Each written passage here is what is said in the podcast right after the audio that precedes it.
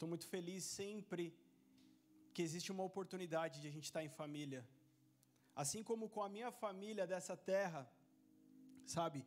Eu tenho esse ano de 2020, eu celebrei a minha família lá em Santos. Celebrei a minha esposa, meus filhos, a minha filhinha que está ali atrás, linda, que nasceu esse ano, junto com a pandemia. Veio a pandemia, mas veio a Isabela. Deus é bom. Deus não deixa a gente triste nunca. Sabe? Eu celebro meus pais que estão aqui conosco. Cada vez que a gente pode subir a serra e estar tá aqui, a gente celebra. Mas eu também celebro muito quando estou aqui com vocês. Gente, isso aqui é precioso. É precioso. É precioso porque um dia não vai ser mais assim. Sabe que a gente só se dá conta de que era bom quando acabou? Já aconteceu com você isso? Você se dá conta que valia a pena, que era legal, que era que você amava aquilo depois que já foi. Alguém talvez carrega aí alguma lembrança do pai, da mãe que já não está mais aqui, do vô, da avó, de alguém, de um amigo que já não está mais aqui nesse mundo. Fala, poxa, eu deveria ter, eu devia ter desfrutado mais daquela companhia, mais daquela amizade. Sabe, a igreja do Senhor Jesus entrou na sua reta final. Nós cremos nisso. Sabe, quando vira ali a reta dos boxes, ali o sprint final, nós entramos nesse tempo, igreja. Não sei se você está ligado, não sei se você está antenado, mas nós entramos nesse, nesse, último, nesse último retão, nesses últimos tempos da igreja. Daqui a pouco talvez já não vai ser mais dessa forma. Porque se você conhece um pouco da palavra, você vai entender que vamos passar por algumas coisas, por alguns processos, enquanto igreja, até que o Senhor Jesus volte e nós reinaremos. Também não será mais dessa forma, será muito melhor. Mas esse é o melhor para hoje. Então pense: sabe o que é excelência? É você pensar qual é o melhor que eu tenho para hoje. Isso é excelência, é você pensar qual é o melhor que eu tenho para hoje. Sabe? E enquanto eu estava adorando ao Senhor ali, enquanto eu estava louvando junto com vocês, no meu coração vinha uma pergunta. No meu coração vinha, vinha uma questão, eu creio que movida pelo Espírito de Deus. O que é que você já fez de bom nessa vida? As pessoas, elas têm facilidade para dar testemunho do que fez de ruim. Já viu isso? É normal, as pessoas vêm aqui e falam: ah, eu era drogado, viciado, eu matei três pessoas, eu batia na minha mãe, tá, mas Jesus me salvou. Amém, glória a Deus quando há uma transformação. Mas sabe, eu sinto o Senhor perguntando não só para mim, mas para você também. O que é que você já fez de bom? Algo que você, quando lembra, fica feliz. E talvez alguém aqui vai falar, pastor, não é minha fase essa de lembrar de alguma coisa que eu fico feliz. Mas sabe, então hoje é o dia para você virar essa, essa página. Hoje é o dia para você mudar essa história. Não propriamente você, mas dizer: Senhor, vem e faz você na minha história, vem e faz o Senhor na minha vida. Mas talvez alguns de nós precisa lembrar, porque quero trazer à minha memória aquilo que me dá esperança. Talvez, igreja, nós entremos num tempo, como igreja, onde não possamos estar reunidos dessa forma e teremos que trazer à nossa memória aquilo que nos dá esperança e cultuar, talvez lá dentro da tua casa, você e a sua esposa, os seus filhos, talvez você e a sua esposa, talvez você e a sua mãe e seu pai, talvez só você. Sabe, quando você lembra de algo que foi bom, isso, é, isso te empurra, sabe, te dá mais, mais credibilidade para você dizer: não, Deus foi bom comigo lá. Por que, que Ele não vai ser hoje? Porque você entra num looping, você entra numa situação em que ah, não está legal, parece que tudo está dando errado agora, mas espera aí, a gente não pode basear a nossa vida pelo, pelo que está acontecendo agora só, pelo que está acontecendo hoje. Sabe, eu trabalho, a, a, vou fazer 20 anos a minha empresa onde eu trabalho. Há 20 anos eu estou lá. E nesses 20 anos teve muita coisa boa, mas teve momentos difíceis que eu pensei em desistir da minha carreira, em desistir da minha profissão. E se eu tivesse desistido, eu não tinha chegado até o dia de hoje. E com certeza, na tua família, no teu casamento, e principalmente na tua vida com Deus. Porque se no dia da adversidade você se mostrar frouxo, é assim que a Bíblia diz? Se no dia da adversidade você te mostrar frouxo, pouca será a sua força. Então é necessário, querido, em nome de Jesus, faz esse exercício. A gente não precisa de um coaching para isso, porque nós temos, sabe quem habitando em nós? O Espírito Santo de Deus. Sabe, o Espírito Santo, ele é comparado como um ajudador. Tal qual quando Deus faz Adão, ele não resolve fazer uma adjuntora, uma ajudadora, uma auxiliadora. Sempre é assim. Você nunca está sozinho. Mas talvez você precise, em nome de Jesus, vencer algo que sopra no teu ouvido. Ninguém gosta de mim, eu estou sempre sozinho, mas é, não dá certo, porque com o outro dá, comigo não dá. Se você talvez olhar para o alto e reconhecer aquilo que Deus já fez por você, tudo vai ser diferente. Porque existe alguém hoje habitando dentro de mim e habitando dentro de você, e esse alguém é o próprio Deus, é o Espírito Santo dele. E é Ele quem faz tudo em nós. O problema é quando a gente tenta fazer para Ele, a gente tenta fazer por Ele, mas não.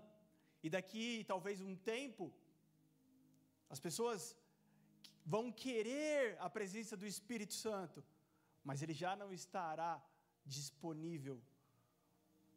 Mas hoje ele está disponível. Então hoje a gente não pode ir embora de qualquer jeito daqui. Assim como eu creio firmemente que jamais a gente poderia chegar até aqui de qualquer forma, mas vamos abrir um parênteses. Talvez Deus está salvando alguém, talvez Deus está resgatando alguém, Deus está reconciliando alguém na fé. Então a gente não pode ir embora da mesma forma. Amém? Glória a Deus. Pastor Júnior disse uma frase, eu anotei: a pandemia é um acelerador.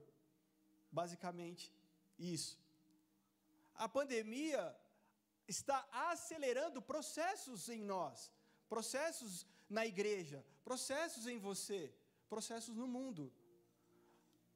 Mas eu também anotei uma frase minha para complementar.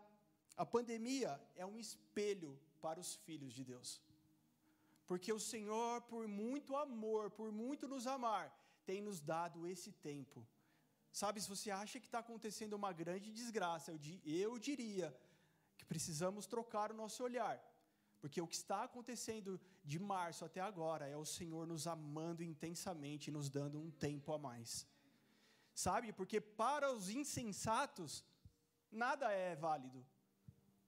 Agora, para aqueles que têm o Espírito Santo de Deus, para aqueles que andam sabendo quem são nessa terra, filhos amados do nosso Pai, esse tempo é um tempo onde um espelho foi colocado diante de nós. Então, qual é a igreja que nós somos nessa pandemia? Já foi dito muitas coisas importantes aqui. Mas o Senhor tem colocado esse espelho. E sabe, para quem estava quente, eu tenho certeza que quem estava quente em março agora está fervendo. Como eu também sei que quem estava frio agora está gelado. Existe um instituto lá nos Estados Unidos, na Califórnia, é um instituto de pesquisa cristã, é uma empresa de pesquisa cristã, é o Barna Group. E ele fez uma pesquisa nessa pandemia com jovens cristãos entre 18 e 29 anos. E pega esses dados aqui só para você é, se situar do que está acontecendo hoje, tá? Nessa pesquisa com jovens entre 18 e 29 anos, jovens cristãos, 22% são pródigos. 22% já não se dizem mais cristãos. Então, de cada 100 jovens cristãos, 22% já não são mais. Já se declaram como não sendo, não faz mais sentido eu ser cristão. Mas 30% são nômades. São Pessoas que vão de igreja em igreja tentando encontrar algo de Deus. Vão de igreja em igreja querendo ouvir alguma coisa de Deus. e não tem nenhum compromisso e não tem nenhuma raiz na sua caminhada de fé. 38% são frequentadores apenas. Pastor Júnior, né, nós temos feito algumas conversas, talvez a gente vai fazer com você ainda, porque nós temos um cuidado enquanto nós podemos, enquanto o Senhor tem nos permitido cuidar assim da igreja, sabe? O Senhor nos deu essa direção através da vida do nosso pastor, e é um momento, agora, esse início de ano, onde nós precisamos sentar com cada família e entender e alinhar as expectativas. E talvez né, o pastor está aqui cheio de expectativa de que você vai ter um grande crescimento esse ano, na sua vida espiritual, na sua fé. Mas talvez em você não há essa expectativa. Talvez fale assim: não, esse não é o meu momento de vida. Quando der, eu vou. Então a gente alinha a expectativa e respeita o teu momento de vida como um visitante, mesmo que seja um visitante bem assíduo, um visitante bem fiel, que só vem nessa igreja. E, é, e, e olha, eu fiquei pasmo quando eu vi que 38% são visitantes na sua própria igreja. Mas existem 10% que ainda se dizem discípulos de Jesus Cristo. Eu fiquei chocado com essa pesquisa. Porque de cada, de cada 10 pessoas, só uma se diz ainda discípulo de Cristo. De cada 10 jovens, só um ainda tem coragem de sofrer as dores de Jesus, de negar o seu próprio eu. Gente, vamos falar a verdade. O que o nosso corpo pede? Conforto. O que a nossa alma pede? Conforto. Controle e conforto é tudo que a gente gosta, na verdade, porque senta no sofá e pega o controle, você não se sente o homem mais importante da sua casa? Eu sou o homem dessa casa. Quando eu sento no sofá e pego o controle, é meu. Todo mundo gosta. E, lá em casa eu tenho que brigar com o Rafa, né? Porque ele gosta do controle. Então, é necessário que você negue o seu próprio eu. Que você negue, sabe, a tua alma gritando, a tua alma querendo ser sua alma. você querendo ser dona de você. Você fala: não, não, não, não, não, eu não vou pautar minha vida pela minha alma estou pautando a minha vida pelo Espírito. Estou pautando a minha vida pelo meu intelecto, daquilo que o Senhor tem derramado sobre a minha mente. Não é assim que o Senhor faz, renovando a nossa mente, o nosso entendimento? Então eu fiquei extremamente chocado quando falei, cara, só tem 10%. Mas aí eu lembrei lá de Gideão, lá no livro de Juízes, contando a história de Gideão, fazendo guerra contra os midianitas, o Senhor dá para ele 32 mil homens. Era muito pouco, muito pouco. E aí Deus dá uma orientação. Ele fala assim: olha, quem tiver com medo pode voltar para casa. Ele já estava preocupado que era só 32 mil, agora eu vou falar quem está com medo. Ele fala: olha, gente, eu acho que não, mas alguém aqui está com medo? 22 mil saiu correndo e foi embora. Sobraram o quê então? 10 mil homens. Desses 10 mil homens, Deus olhou e falou: Não, você não pode contar com 10 mil homens. Mas Deus, tinha pouco, ficou bem pouquinho e agora ficou pouquíssimo. E Deus falou: Mas não é assim. Daqueles 10 mil, sobrou 300. Você lembra dessa história? E o que, que aconteceu com esses 300? Eles vêm. Fala, fala aí para mim ficar feliz. Eles vêm? Cara, eles venceram. Quem não quer vencer? Só se você morreu. Ninguém quer ser saco de pancada do capeta. Você está aqui nesse mundo para vencer. Oh, aleluia, agora sim. Agora estou pegando na veia aqui. Você nasceu para brilhar. Vai lá, igreja. É, alguém tem que falar essas coisas aqui. Eu não vou, não. Infelizmente, não é bem a pegada. Cara, 300 foi o suficiente para que o Senhor vencesse. Mas o Senhor deseja vencer em nós e através de nós. Sabe, ele poderia mandar os anjos dele exterminar o exército dos midianitas. Assim como Deus poderia hoje mandar os anjos dele lá na sua casa e acabar com todos os problemas. Ele poderia mandar o anjo dele lá e matar teu marido. Não, matar o marido não. Poderia mandar matar tua sogra. Não, ixi, minha sogra também não. A sogra é uma benção. Deus deseja vencer através de nós. Sempre, sempre. Cara, mas lá Mateus se, se o pessoal aí da técnica puder, vamos, vamos junto aí. Mateus 24, versículo 9. Duvido que você não conhece. Olha lá.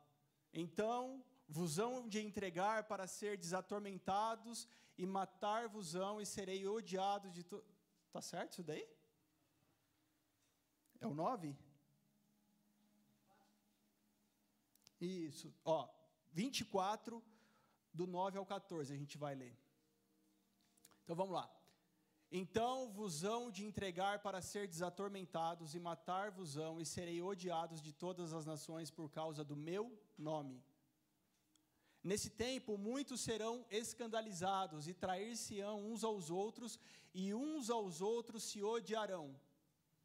E surgirão muitos falsos profetas e enganarão a muitos e por se multiplicar a iniquidade, o amor de muitos se esfriará. Esse daí é o oito, né? Põe mais um.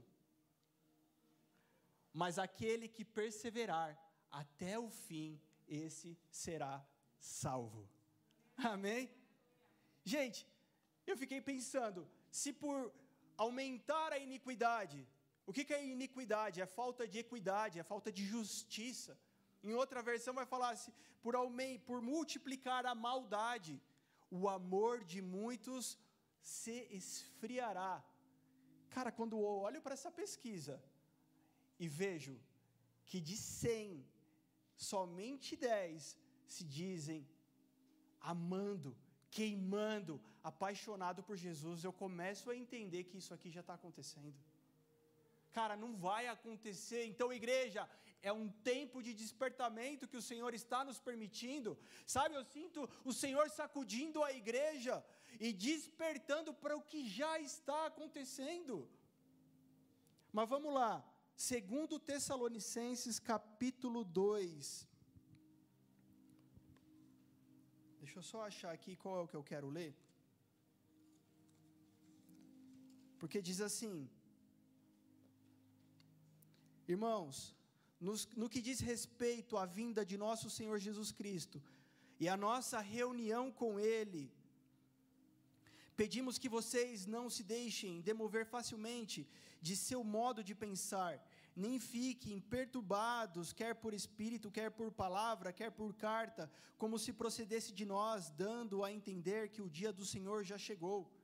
Ninguém de modo nenhum os engane, porque isto não acontecerá sem que primeiro venha a apostasia. Diga apostasia. E seja revelado o homem da iniquidade, o filho da perdição, o qual se opõe e se levantará contra tudo o que se chama Deus ou é objeto de culto, a ponto de assentar-se no santuário de Deus, apresentando-se como se fosse o próprio Deus. Vocês não, não lembram que eu costumava lhe dizer estas coisas quando estava com vocês? E agora vocês sabem o que o detém, para que ele seja revelado a seu tempo. Gente, aqui Paulo está falando para uma igreja, e ele está falando especificamente porque começou a haver uma certa confusão, porque diziam: ah, a, a vinda do nosso Senhor Jesus já aconteceu. E ele começa a explicar: não, não, não, não. É Paulo, o pastor da igreja, cuidando da igreja, falando não, não, não aconteceu ainda. E não vai acontecer antes de que venha a apostasia. A gente já falou bastante sobre isso.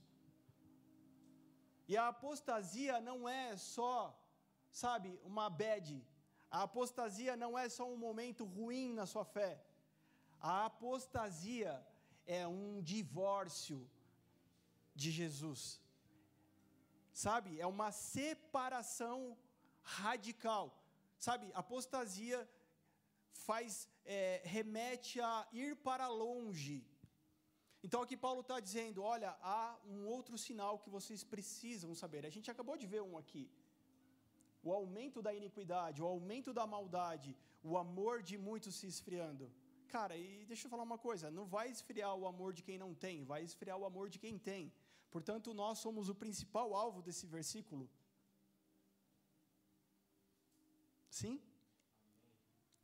Agora, Paulo está fazendo um alerta: olha, tem um grande sinal aqui, que é a apostasia, é esse divórcio, é essa separação. São pessoas deixando a sua fé. Como 20% aqui já se declaram, deixou, não sou mais, eu era, mas já não sou mais. Acho que não faz sentido, acho que Deus não existe coisa nenhuma, acho que não vale a pena. É um divórcio da fé. E que faz o link com o primeiro versículo, porque tal qual num casamento, quando o amor acaba, hã, o relacionamento também acaba. O que mantém um casamento, o que mantém uma relação, é o amor que existe lá. E mesmo em dias difíceis, você vai olhar e você vai lembrar de boas coisas. Você vai lembrar de quando você namorava, né? Você ia buscar ela. E você ia no shopping, você ia no cinema, você ia na praia. Você vai lembrar do dia do teu casamento, que foi incrível. Da lua de mel, que foi maravilhosa você vai lembrar dos seus amigos lá festejando com você. Você vai lembrar quando nasceu o seu primeiro filho. E vai falar, cara, tá ruim hoje, tá difícil. Mas tem um amor envolvido nessa história toda. Tem um amor que pesa aí. Agora, quando esse amor já não, faz mais peso, quando esse amor já não é mais pesado o suficiente, o que acontece? Um divórcio. Sabe? Quando aumentar demais a iniquidade, quando aumentar demais a maldade, esse amor já congelou, ele já esfriou e ele já não mantém o casamento. Amém, queridos? A igreja da pandemia, que nós somos, é uma igreja que está casada, amando, apaixonada. Embora a gente sabe que esse casamento ainda vai acontecer nas bodas do Cordeiro de forma é, propriamente dita, mas nós aqui dentro já somos casados com Ele. Quando você coloca um anel de noivado, o que significa isso? Um compromisso. Cara, eu ainda não me casei, mas já é, já está valendo como se fosse. E esse anel é um símbolo para que você, quando estiver distraído, olhe para ele e lembre. Lembra o que Deus fez com Adão depois do dilúvio? Ele coloca um arco-íris para ser uma lembrança e uma aliança. E Deus, ele sempre vai fazer alianças com o homem. Porque a aliança, primeira coisa, a aliança envolve eternidade. Por isso que quando você casa, você não faz um acordo com a pessoa, você faz uma aliança. Amém? Pesado, né? Envolve eternidade, envolve sangue, envolve vida e morte. Cara, então quando você coloca um anel, uma aliança de noivado no dedo, então você já está lembrando de algo que você já se comprometeu.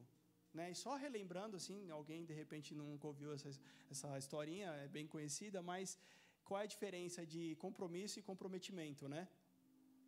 Meu pai sempre falou muito desse assunto, então ficou bem gravado para a gente. Então, a galinha, por exemplo, ela tem compromisso com, com o almoço, né? Porque ela tem o compromisso de botar o ovo. Mas o porco está comprometido para dar o bacon. Amém? Ele vai ter que morrer para dar o bacon. Cara, você não tem um compromisso com Jesus. Essa aqui não é uma igreja de gente compromissada com Jesus. Você não precisa ter um compromisso com a viva. Na verdade, o que o Senhor espera de nós é o nosso comprometimento. Cara, eu preciso então morrer. Amém? Mas feito essa, essa pequena introdução, Colossenses capítulo 2, A partir do versículo 6, vamos ler juntos. Vai dizer assim: Colossenses 2, a partir do 6. Portanto, assim como vocês receberam Cristo Jesus, o Senhor, continuem a viver nele, estando enraizados e edificados nele e confirmados na fé, como foi ensinado a vocês. Não somos uma igreja de pessoas informadas, mas de pessoas confirmadas na fé. Foi dito isso hoje? Tenham cuidado para que ninguém venha enredá-los com a sua filosofia e vãs sutilezas conforme a tradição dos homens, conforme os rudimentos do mundo e não segundo a Cristo, porque nele habita corporalmente toda a plenitude da divindade.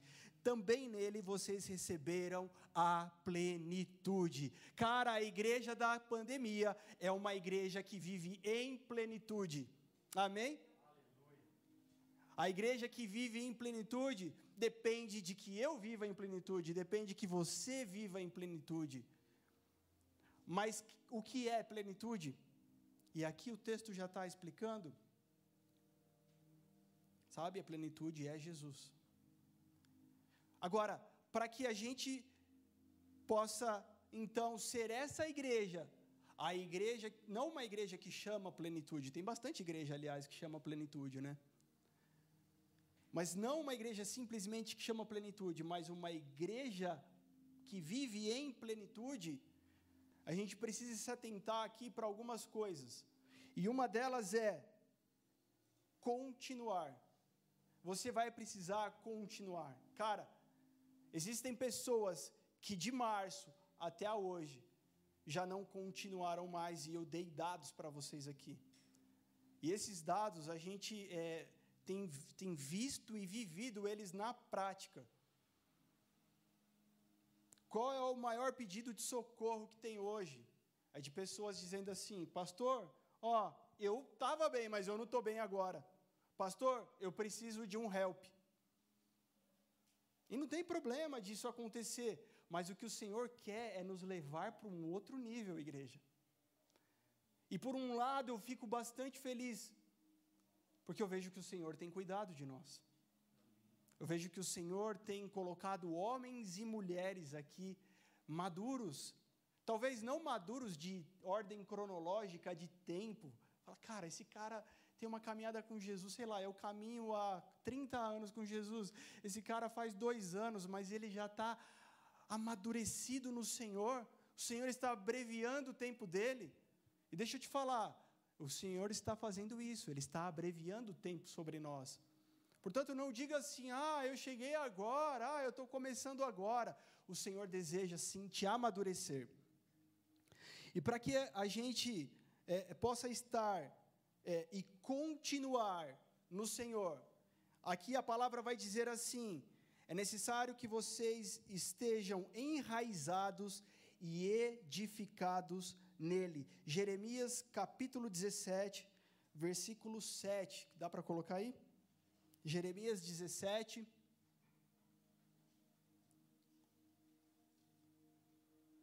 Feliz é quem confia no Senhor, cuja esperança é o Senhor. Continuando. É como a árvore plantada junto ao rio, com raízes que se estendem até as correntes de água. Não se incomoda com o calor e suas folhas continuam verdes. Não teme os longos meses de seca e nunca deixa de produzir frutos. Depois. O coração humano é mais enganoso que qualquer coisa e é extremamente perverso. Quem sabe de fato o quanto é mal? Mas enfim, o que eu queria frisar aqui para a gente é raízes profundas. A diferença de quando o seu coração está no, no Senhor. E, e não é que a gente tem clamado por isso? Se você participou da primeira semana de oração, você percebeu uma igreja orando por paixão, por voltar ao primeiro amor. Sabe, a paixão é aquele momento onde você está fervendo. aonde você não está só quentinho, você está fervendo. Então, quando você experimenta do amor de Deus, quando você conhece a bondade de Jesus, e Ele vem com misericórdia, sabe, a te redimir, e Ele vem com graça a, a derramar sobre você, aquele momento você pensa assim: nossa, nunca mais eu quero sair desse lugar, nossa, nunca mais eu quero sair de perto desse Jesus, nunca mais eu vou achar algo que seja tão importante, tão valioso ou tão gostoso quanto estar na presença de Deus. Mas aí a caminhada, e aí, sabe, o tempo, e aí, e aí vai, e aí vai, e aí vai, e aí vai. E poeira vem sobre nós, né? Começa a juntar sujeira, começa a juntar pó sobre nós. E aí é o momento onde a gente precisa detectar o que está acontecendo e dizer assim: Senhor, eu quero voltar aos primeiros dias. Eu não desejo ser morno. Quando o Senhor se refere à igreja, ele diz que a igreja que ele deseja é que seja quente ou fria, mas não morna. E qual é a reflexão que você faz hoje sobre, não os irmãos, mas sobre você mesmo? Então, sim, é necessário. Não, eu amo Jesus, eu amo. Mas você ama intensamente, como nos primeiros dias. E se você participou da, das orações aqui, dos dias de oração, foi sobre isso que nós oramos. Mas na segunda semana nós entramos num outro tema, águas mais profundas. Sabe? As nossas raízes precisam estar e crescer bastante para que busque água fresca e água limpa. Quando a gente fala de ter raiz, sabe? A gente fala de raiz, a gente fala de ir mais fundo, a gente fala de tempo, de estar gastando tempo, investindo tempo nisso. E a gente fala de estar escondido, é um tempo onde há uma ausência de reconhecimento humano. Para criar raízes, você não pode estar preocupado com outras coisas. Você precisa entender que é um momento da tua vida e que vai valer a pena.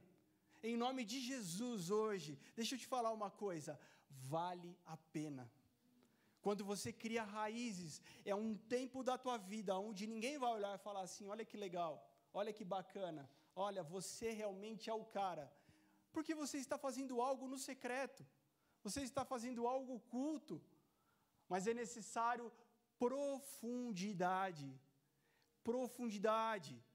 Porque quando Jesus ele fala para os seus discípulos uma parábola, ele fala assim, da, da semente sendo jogada sobre o solo. E ele dá alguns é, é, exemplos, alguns tipos de solo.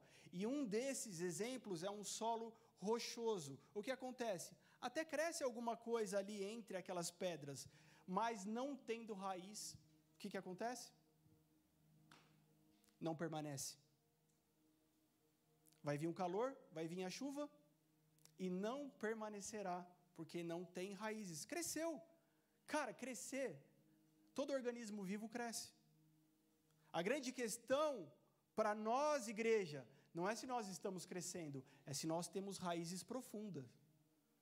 Porque se nós crescermos sem raízes profundas, logo já não existiremos mais. Amém? Na tua vida espiritual, Cara, eu preciso aprender a falar em línguas. Cara, eu preciso aprender a cantar. Cara, eu preciso aprender a pregar. Cara, eu preciso fazer alguma coisa para Jesus. Calma aí. O que você precisa é beber a água mais fresca, aquela que está no lugar mais profundo. Amém? E a gente vai chegar lá. Mas o que você precisa para ser alguém saudável e vivo é que você cresça para baixo. É um movimento para baixo, porque o fruto vai ser para cima mas é necessário crescer primeiro para baixo.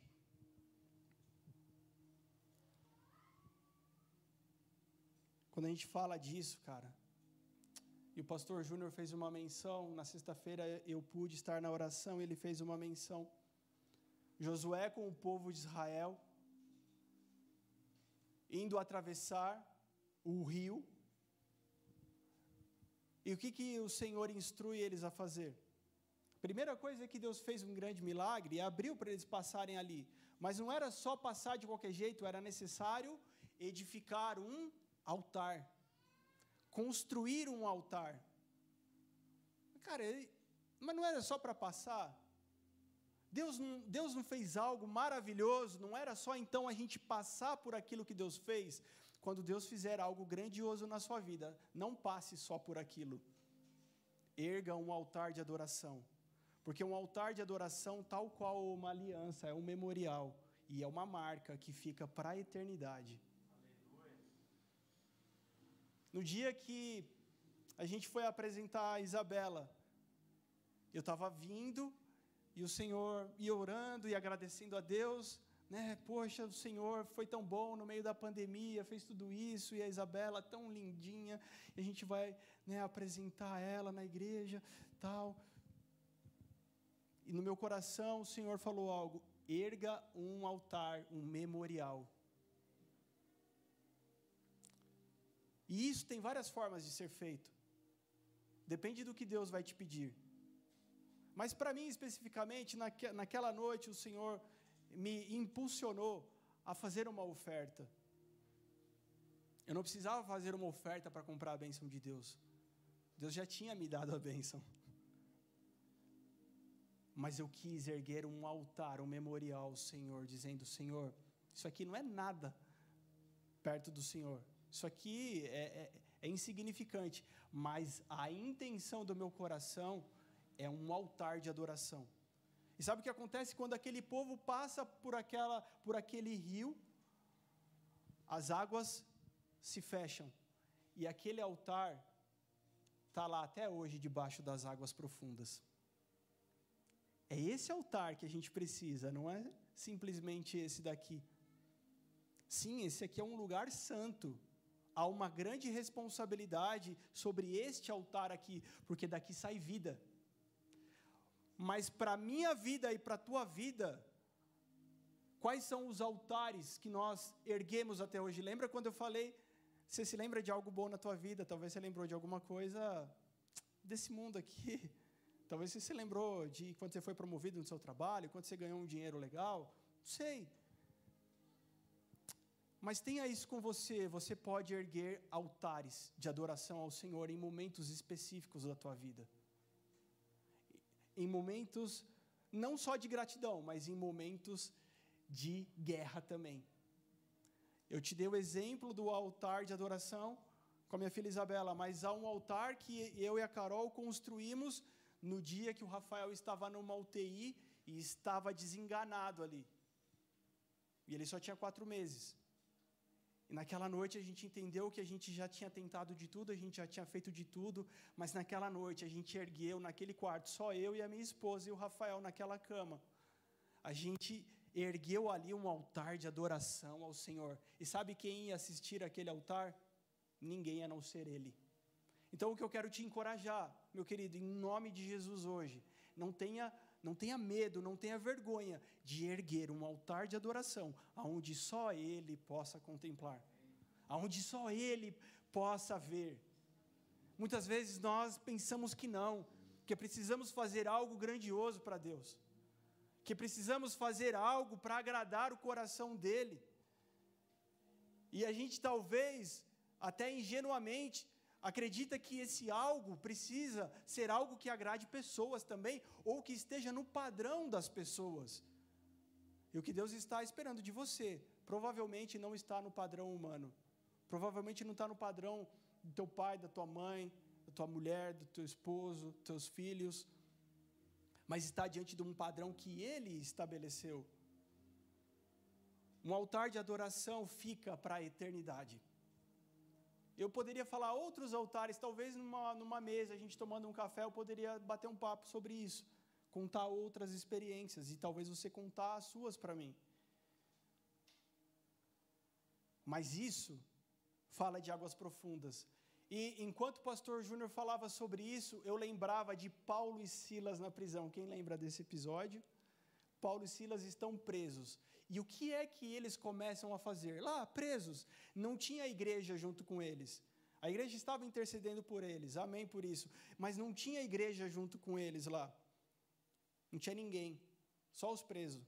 E eles começaram a adorar ao Senhor. E a palavra diz que conforme eles adoraram ao Senhor, conforme eles ergueram um altar ali, construíram algo que ficaria para sempre. Olha, até hoje nós estamos lembrando desse altar. O Senhor então quebra as cadeias, o Senhor traz liberdade. E quando o Senhor, sabe, vem, eles não estavam orando assim, Senhor, ó, tira a gente dessa cadeia. Deus, eu não mereço passar por isso, eu estou pregando a tua palavra. Meu querido, deixa eu te chamar hoje para algo que talvez vai doer o teu coração.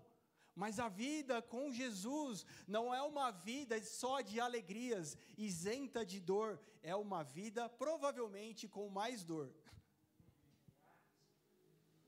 Tem amém para isso? Quem quer sofrer aqui? Provavelmente uma vida com Jesus é uma vida com mais dores. Porque se a gente morreu com Ele, se fomos crucificados com Ele, crucificar não deve ser assim algo qualquer, mas algo que traga dor, sim. Cara, estamos no meio do fim. Estamos no meio do fim, cara. Porque quando você vê estatísticas dizendo assim, de pessoas estão preocupadas com o seu conforto, com a sua alegria e com o seu prazer e o seu bem-estar, estamos dentro da palavra de Deus. Estamos simplesmente dentro da palavra de Deus e tudo que ele já disse e tudo que ele já profetizou e tudo que ele já declarou, e a gente só precisa entender. A gente só precisa entender e concordar e colaborar com o que ele está fazendo. Pessoas fazem filas em igrejas porque elas serão abençoadas. Vão receber uma palavra no final do culto e aquilo vai ser uma bênção. Tudo bem que a vida vai continuar igual depois, mas eu recebi uma palavra e foi Charamanaia foi legal. Pessoas vão fazer filas para entregar todo o seu dinheiro para a igreja, porque o pastor está falando que vai ser como uma aplicação na, na bolsa de valores como nunca antes, porque ele vai dar 10 e vai receber 100. Então eu levo tudo que eu tenho, eu vendo a minha casa, eu levo para a igreja. Por quê? Porque eu vou receber 100 vezes mais. Se você está preocupado com 100 vezes mais, Deixa eu falar que a gente não está preocupado com isso.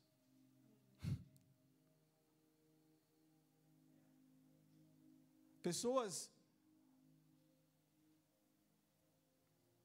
dariam tudo para estar no lugar aonde elas recebam uma bênção e nunca mais precisem se preocupar com as coisas de Deus.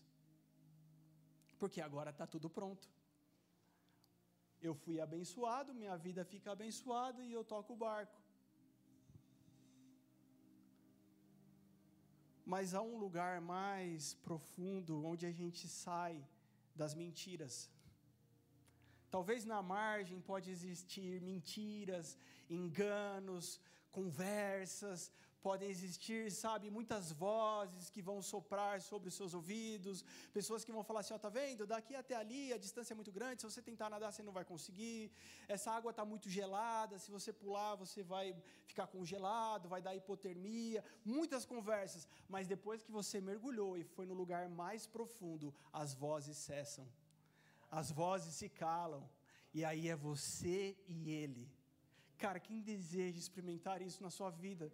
Nesse ano de 2021, falar: Senhor, se o Senhor nos deu um espelho, nós estamos fazendo essa reflexão de quem é que verdadeiramente nós somos. Sabe, é muito complicado dizer, ah, a igreja viva é a igreja top da pandemia. Não, cara, a igreja viva depende de como está o teu coração. Não depende do coração do pastor Júnior simplesmente, não depende do coração do pastor Carana, depende do teu coração. E mais que isso, depende das tuas decisões. E mais do que isso, depende das tuas atitudes sobre isso.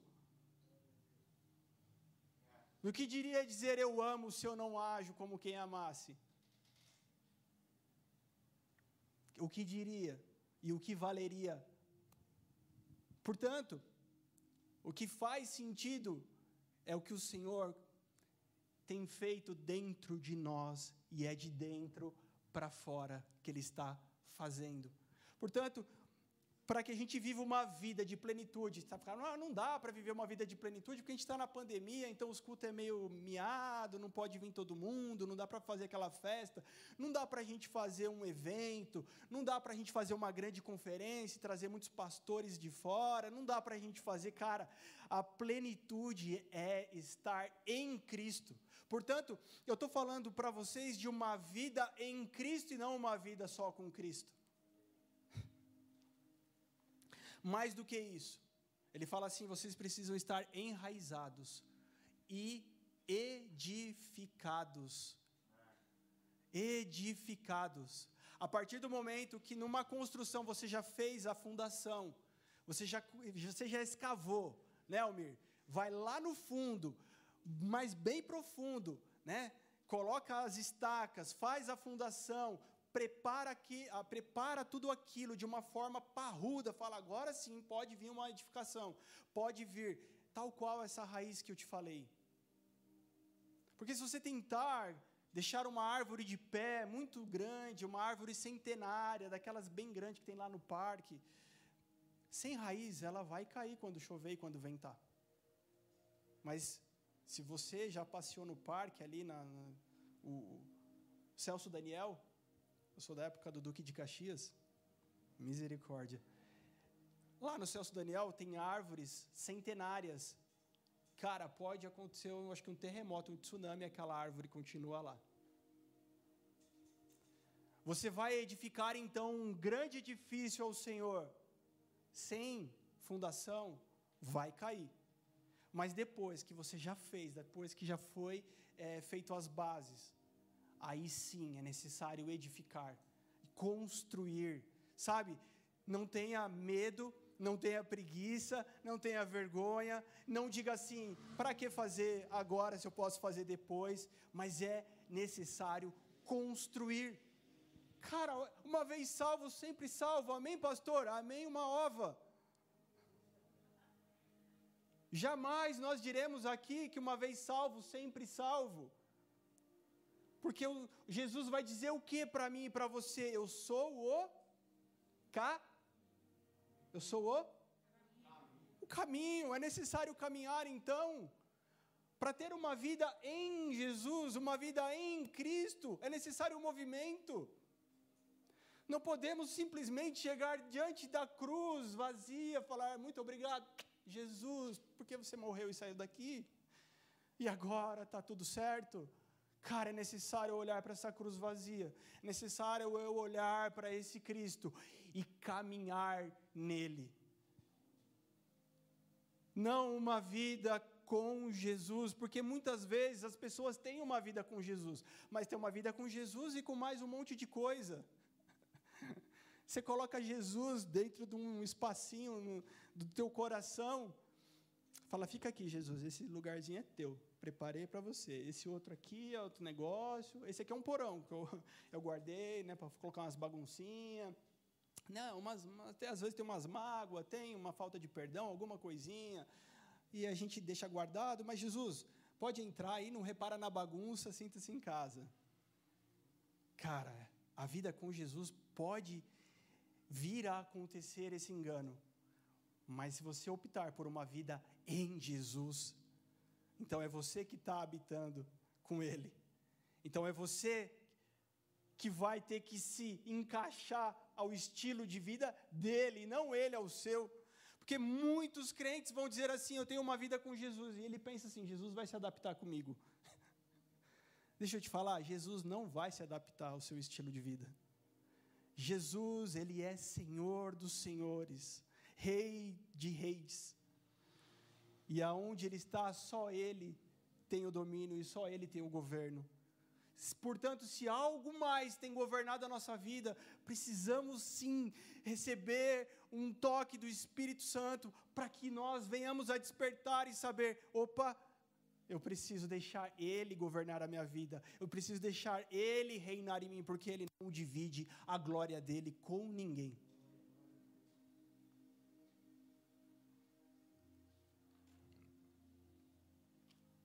Então edificamos. E edificamos sobre quem? Sobre Ele mesmo. que é a rocha. Amém? Você não vai edificar num lugar porque você fala, cara, aqui é bonito, aqui é legal, aqui é bacana, é desse jeito que eu acho. O que, que é mais comum para nós seres humanos? Eu acho que isso dá certo. Eu acho que assim vai funcionar. Então, que tal você trocar o seu acho por um tempo de oração a dizer: Deus, o que o Senhor diz sobre isso? O que o Senhor está dizendo sobre mim? E eu creio que o Senhor está dizendo sobre sua vida hoje aqui. Sobre a minha vida aqui. Sobre nós aqui. O que o Senhor está dizendo sobre mim? Olha, eu acho que esse negócio não vai dar certo. Ou eu acho que vai dar muito certo. Enquanto nós não ouvimos ainda a voz dele. Mateus 6,33. Busquem em primeiro lugar o reino de Deus e a sua justiça. E todo o resto que está descrito lá no versículo.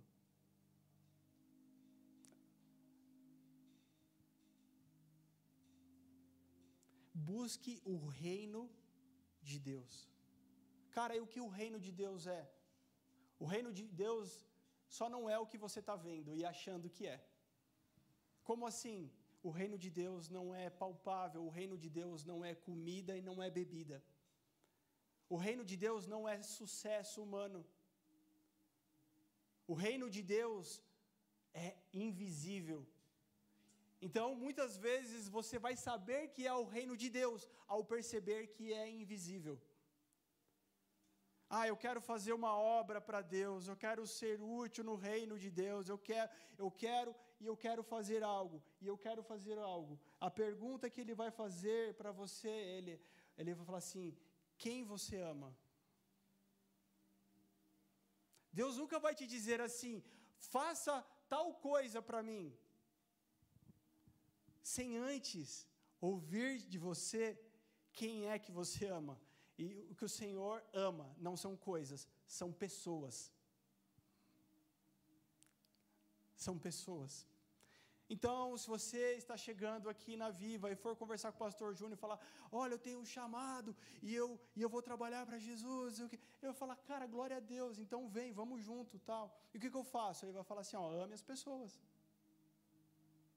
Chore quando elas chorar e fique feliz quando elas ficarem felizes. Quando você começar a fazer isso, você já está fazendo aquilo que é mais importante. E quando você menos se der conta, você estará fazendo coisas que outras pessoas não fazem, porque o Senhor escolheu você para fazer daquele jeito, porque aquela coisa que você faz toca pessoas e muda a vida de pessoas. Você entende o que eu estou falando? Deus não vai dar algo para você fazer para falar que você fez para Ele. Deus vai dar algo para você fazer que toque e mude a vida de pessoas. Ah, pastora, nessa pandemia a igreja nem ligou para mim. Nessa pandemia a igreja nem me ligou, nem mandou WhatsApp, uma cartinha, nada. Não, não teve uma serenata lá na minha janela, não aconteceu nada. Puxa, querida, é mesmo, porque a gente estava aqui orando, né? Caramba, a gente esqueceu de ir na sua casa, mas a gente estava aqui orando. Mas fala uma coisa, e você? Você foi na casa de quem? Você ligou para quem? Você orou por quem? Nós somos o corpo. Eu e você somos o corpo. Eu e você somos juntos, igreja, amém? É muito bom receber, mas a palavra diz que é melhor ainda quando nós damos. Você fala, nossa, como eu ia ficar feliz se o pastor Carana fosse na minha casa. Não, agora está Covid, melhor não, né? Esse negócio de Covid. Ah, que se ele ligasse para mim e perguntasse por que, eu não fui no culto, ia ser, meu, eu ia me sentir o crente mais cuidado. Sim, muito bom. Mas experimenta você ligar para alguém que está fraco, orar por alguém, visitar alguém cara, você vai sentir algo que vem de dentro para fora. Você vai perceber, opa, é um nível mais profundo. Eu estou começando a ir para águas mais profundas. Portanto, o fazer aponta para a meritocracia. mas a misericórdia aponta para um coração quebrantado, e a graça aponta para a herança dos filhos. Então, deixa eu te falar, de um lado você tem a meritocracia, a dizer: Meu Senhor, eu fiz isso para você. E ele diz, e esperar dele uma recompensa. E do outro lado, você tem algo chamado herança. E dizer, Senhor, não, não fiz nada para o Senhor. Nada, porque tudo que eu fiz, a palavra diz que é considerado como trapos imundos. E desse lado existe uma herança, que não é por mérito, mas é para os filhos. A questão é se nós somos os filhos que chegamos na idade de exercer essa herança ou não. Então, não há nada que Deus possa te dar que Ele já não te deu. A questão é se você pode acessar aquilo que Ele fez. Cara, em nome de Jesus, que nesse ano, independente de qual seja a circunstância, se vai piorar, fase vermelha, fase roxa, fase preta, sei lá o que, a coisa pode ficar preta além de vermelha. Independente disso, que seja um ano onde nós vamos perseverar nele, aonde nós vamos enraizar nele, aonde nós vamos construir nele. Amém, queridos? Fica de pé em nome de Jesus.